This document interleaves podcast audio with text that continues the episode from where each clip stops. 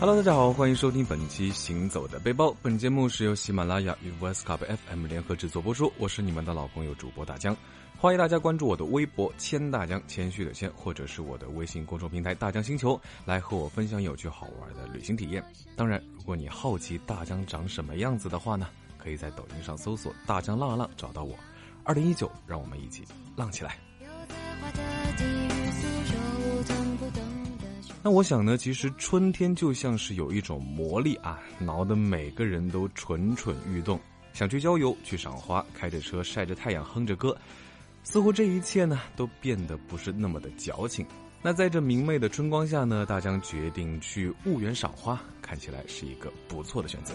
只有心跳上一那这次的婺源之行呢，基本上是三天两夜就搞定了油菜花的经典行程，比如说江岭啊、四溪岩村。但是呢，也因为行程匆忙，所以不得不放弃了一些更为幽静的所在，像小企啊之类的。话不多说，那就赶快跟大江来享受这美丽的春光吧。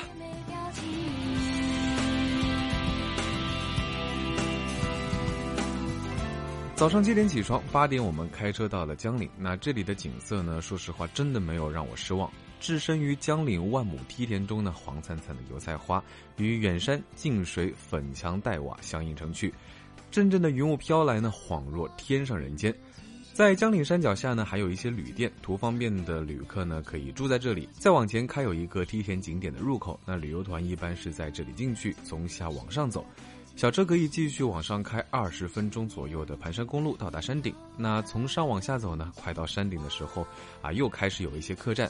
那如果遇到堵车人多呢，大江在这里还是建议各位听众朋友把车停在就近的客栈，然后步行进去。那在江陵走了大半圈呢，已经是中午，我们就开始出发去庆元。庆元离江岭山顶不远呢，十五分钟左右就到了，也不堵。但是山路还是比较弯曲和窄小，一定要注意行车安全。进庆元村的话呢，是要收二十块钱一个人的公共管理费。庆元村呢其实非常的小，但是呢就有小桃园的美誉，所以说还是非常值得一去的。那走进村庄，一切保持的都是非常的原始和淳朴，感觉有点不真实的感觉。那一条溪水蜿蜒流淌，古老的房屋沿河而居，几步呢就有石板桥连接两岸，还有石阶通向水边。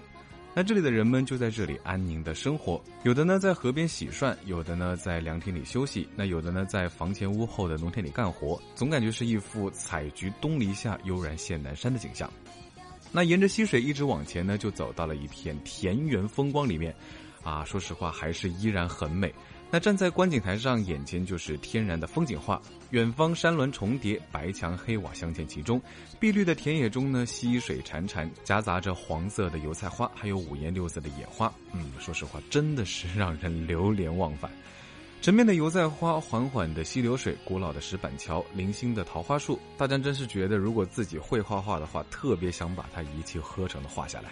当然了，那只能用手机拍一拍。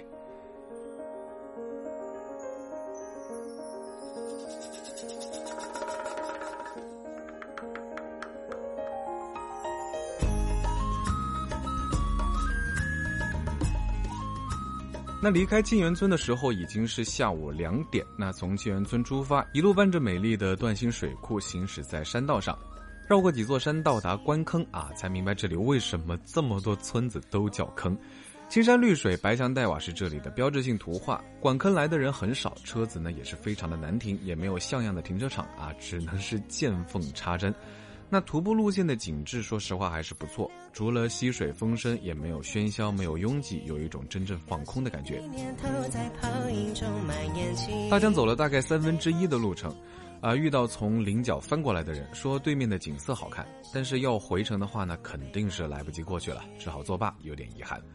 其实我们走了不到一个小时，遇到了几波从对面翻山过来的驴友，啊，据说是山那边没有什么看头。那本来就不太喜欢爬山的我呢，在怂恿之下就折返了。路上呢也有遇到询问大江还要多久的人，当时啊，坏坏的想骗他们，就说快了快了，上边可美了。那大家晚上回到清华镇的时候，已经是将近十点钟。好在老板家的热情呢，让我们有一种宾至如归的感觉。那晚饭也没吃，在靠近彩虹桥附近的一家大排档买了香煎小河鱼、炒螺丝、青菜炒猪耳、炒年糕，大概花了一百块钱左右。那又在对面酒店买了五斤装的米酒，嗯，悄悄的眯了一口，特别的甜。那夜里呢，大江和好友四个人是边打牌边吃夜宵，红灯摇曳，微风徐来，好不痛快。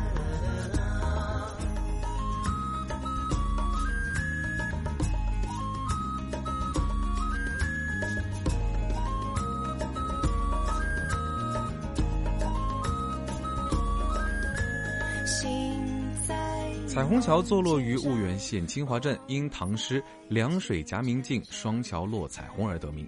它并没有什么精致的修饰，而是非常的简单，石头、木质甚至都没有什么雕琢。也许正符合了最原始的才是最美丽的。河岸两边绿树成荫，穿过桥走到河边，离桥五十米处呢有一排石墩，它将上游水面变得异常的平静，而呼啸疯狂地冲向下游。那水中是树木林立，有一些浅滩又阻碍了水流。那我站在河边的时候，说实话还是感觉自己还挺渺小的，也被眼前的风景所震撼。那我站在河边的时候呢，说实话还觉得自己挺渺小的，被眼前的风景所震撼。当然了，还是主要被古人的智慧所感动啊！这种言语是无法形容的，只有你身临其境才能够去感受。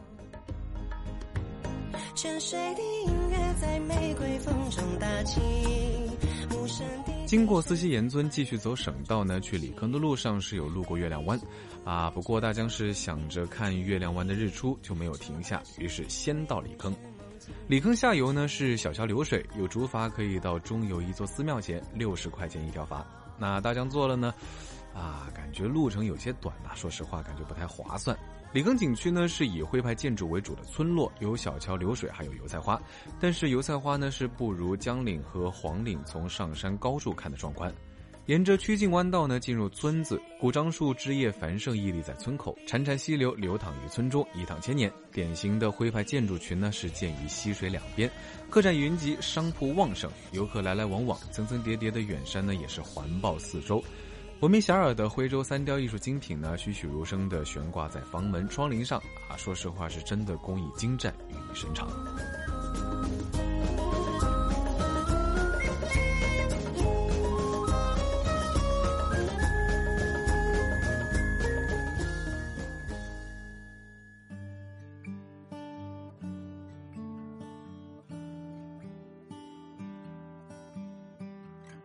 那我们的下一站是汪口，和李坑的热闹相比呢，汪口更让人心旷神怡。大江在桥上远拍了汪口啊，坐在桥上静静的吹着个风，然后看着来往漂流的竹筏啊，当时呢就特别想在那边泡个茶、下个棋，然后捋个胡子，过自己的老年生活。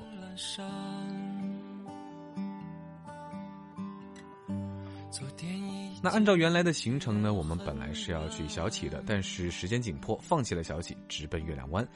在月亮湾呢，也做了竹筏，四个人一条筏，一百五十块钱。月亮湾附近飘一飘，到对岸看油菜花，再接回来。虽说还是有一些小贵，但是还是挺值得的。那在竹筏上也是比较享受。有些游客绕着月亮湾飘，据说大概两个小时，费用呢大概是三百块钱左右。放开我的手怕你说那到了下午五点多钟呢，大江就去县城吃了晚饭，因为呢这是在这里的最后一顿饭，所以就想吃的稍微好一些。那这家饭店的味道还不错，价格也很便宜。想要具体地址的伙伴们呢，记得微博私信大江哦，千大江谦虚的谦，千万不要找错了。这里的笋尖双烧呢，非常的好吃，跟芹菜一起炒，还有当地的特色锅巴。那大江是从小就还挺喜欢吃锅巴的，所以点了一个，炸的非常的脆。本来以为锅巴上扣着梅干菜，味道会不太好，但是没想到还是挺好吃的。唯一的缺点呢，可能就是稍微有一点点的油腻，不过无所谓了嘛，百年不吃一次。那山药排骨汤，排骨没有几块，山药还是挺多的，味道不错，二十多块钱一份。那蟹黄粉丝的话呢？蟹黄说实话真的没看到，但是粉丝味道还是不错的。那压轴菜呢，一定就是荷包红鲤鱼了。鱼肉肥美鲜嫩，鱼刺少，汤鲜味美，味道和平常的鲤鱼说实话有一些不一样。不知道是真的做的好，还是大家真的饿了。